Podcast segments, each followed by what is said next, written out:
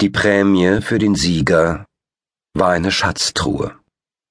Ein spanischer Major bemühte sich, die Truhe zu retten, während ein Oberst der kaiserlichen Garde Napoleons mit seinen berittenen Jägern Befehl erhalten hatte, sie zu erbeuten. Der Franzose war zu diesem Zweck von der Leine gelassen worden. Man hatte ihm zu verstehen gegeben, er dürfe töten oder vernichten, wen oder was immer sich ihm in den Weg stelle. Die Schatztruhe war aus Holz, das so alt war, dass es schwarz glänzte. Es wurde von zwei Eisenbändern gehalten, die trotz des Rostes noch recht robust waren. Die Truhe war 60 Zentimeter lang, 40 Zentimeter breit und ebenso hoch. Zwei Schließen waren mit Vorhängeschlössern aus Messing versehen. Die Öffnung zwischen dem gewölbten Deckel und Unterteil war mit roten Siegeln verschlossen, einige davon so alt, dass sie inzwischen kaum mehr waren als Wachsspuren. Die Truhe war in ein Öltuch eingenäht, um sie vor der Witterung zu schützen, oder vielmehr, um das Schicksal Spaniens zu schützen, das darin verborgen lag. Am zweiten Tag des Jahres 1809 wäre es dem französischen Oberst beinahe gelungen, die Truhe zu erbeuten. Man hatte ihm ein Regiment Dragoner unterstellt, und diese Reiter trafen nahe der Stadt Leon auf die Spanier. Die Spanier entkamen nur, weil sie sich hoch in die Berge flüchteten. Dort mussten sie ihre Pferde zurücklassen, denn kein Pferd konnte auf den steilen, eisglatten Pfaden geritten werden, auf denen Major Blas Vivar Zuflucht suchte. Es war Winter. Der kälteste spanische Winter seit Menschengedenken und der denkbar ungünstigste Zeitpunkt, sich in den Bergen Nordspaniens aufzuhalten. Doch die Franzosen hatten Major Vivar keine Wahl gelassen.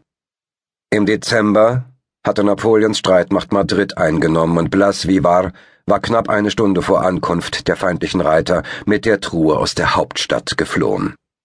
Er wurde von 110 Casadores begleitet, berittenen Jägern mit Kavalleriesäbeln und kurzläufigen Karabinern. Doch aus den Jägern wurden Gejagte, als Vivar auf seinem albtraumhaften Ritt durch Spanien eine Finte nach der anderen schlug, um seinen französischen Verfolgern zu entkommen. Er hatte gehofft, sich bei General Romanes Armee im Norden in Sicherheit bringen zu können. Doch Romana wurde von den Franzosen vernichtend geschlagen, zwei Tage ehe die Dragoner Vivar zur Flucht in die Berge zwang. Nun war er auf sich allein gestellt, von aller Hilfe abgeschnitten. Er verfügte nur noch über neunzig Männer. Die anderen waren gefallen. Sie waren für die Truhe gestorben, die die Überlebenden nun durch die gefrorene Landschaft trugen. Auf den Pässen sammelte sich der Schnee. Wenn Tauwetter einsetzte, dann immer von Regen begleitet, einem alles durchdringenden, unablässigen Regen, der die Gebirgspfade in einen Morast verwandelte und in den langen Nächten beinhart gefror. Erfrierungen dezimierten die Casadores weiter. In der schlimmsten Kälte suchten die übrig gebliebenen in Höhlen oder verlassenen Bauernhütten Unterschlupf.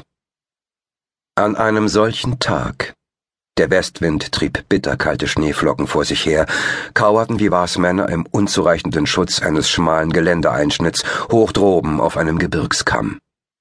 Blas Vivar selbst lag am Rand der Senke und starrte durch ein Fernrohr ins Tal hinab.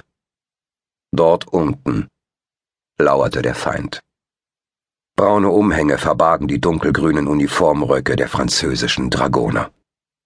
Die Franzosen hatten Vivar jede Meile seines beschwerlichen Weges verfolgt. Nun, während er sich im Hochland abmühte, konnten sie durch die Täler reiten, wo es Straßen gab, Brücken und Unterkünfte. An manchen Tagen hatte das Wetter die Franzosen aufgehalten, und er hatte gehofft, sie hinter sich gelassen zu haben, aber wenn der Schneefall für ein paar Stunden nachließ, tauchten die verhassten Gestalten jedes Mal wieder auf. Nun lag Vivar im bitterkalten Wind und beobachtete die feindlichen Reiter, wie sie in einem kleinen Dorf drunten im Tal absattelten. Die Franzosen würden im Dorf Herdfeuer und Nahrung vorfinden, ihre Pferde würden trockene Unterstände und Heu bekommen, während seine Männer am Berghang vor Kälte wimmerten.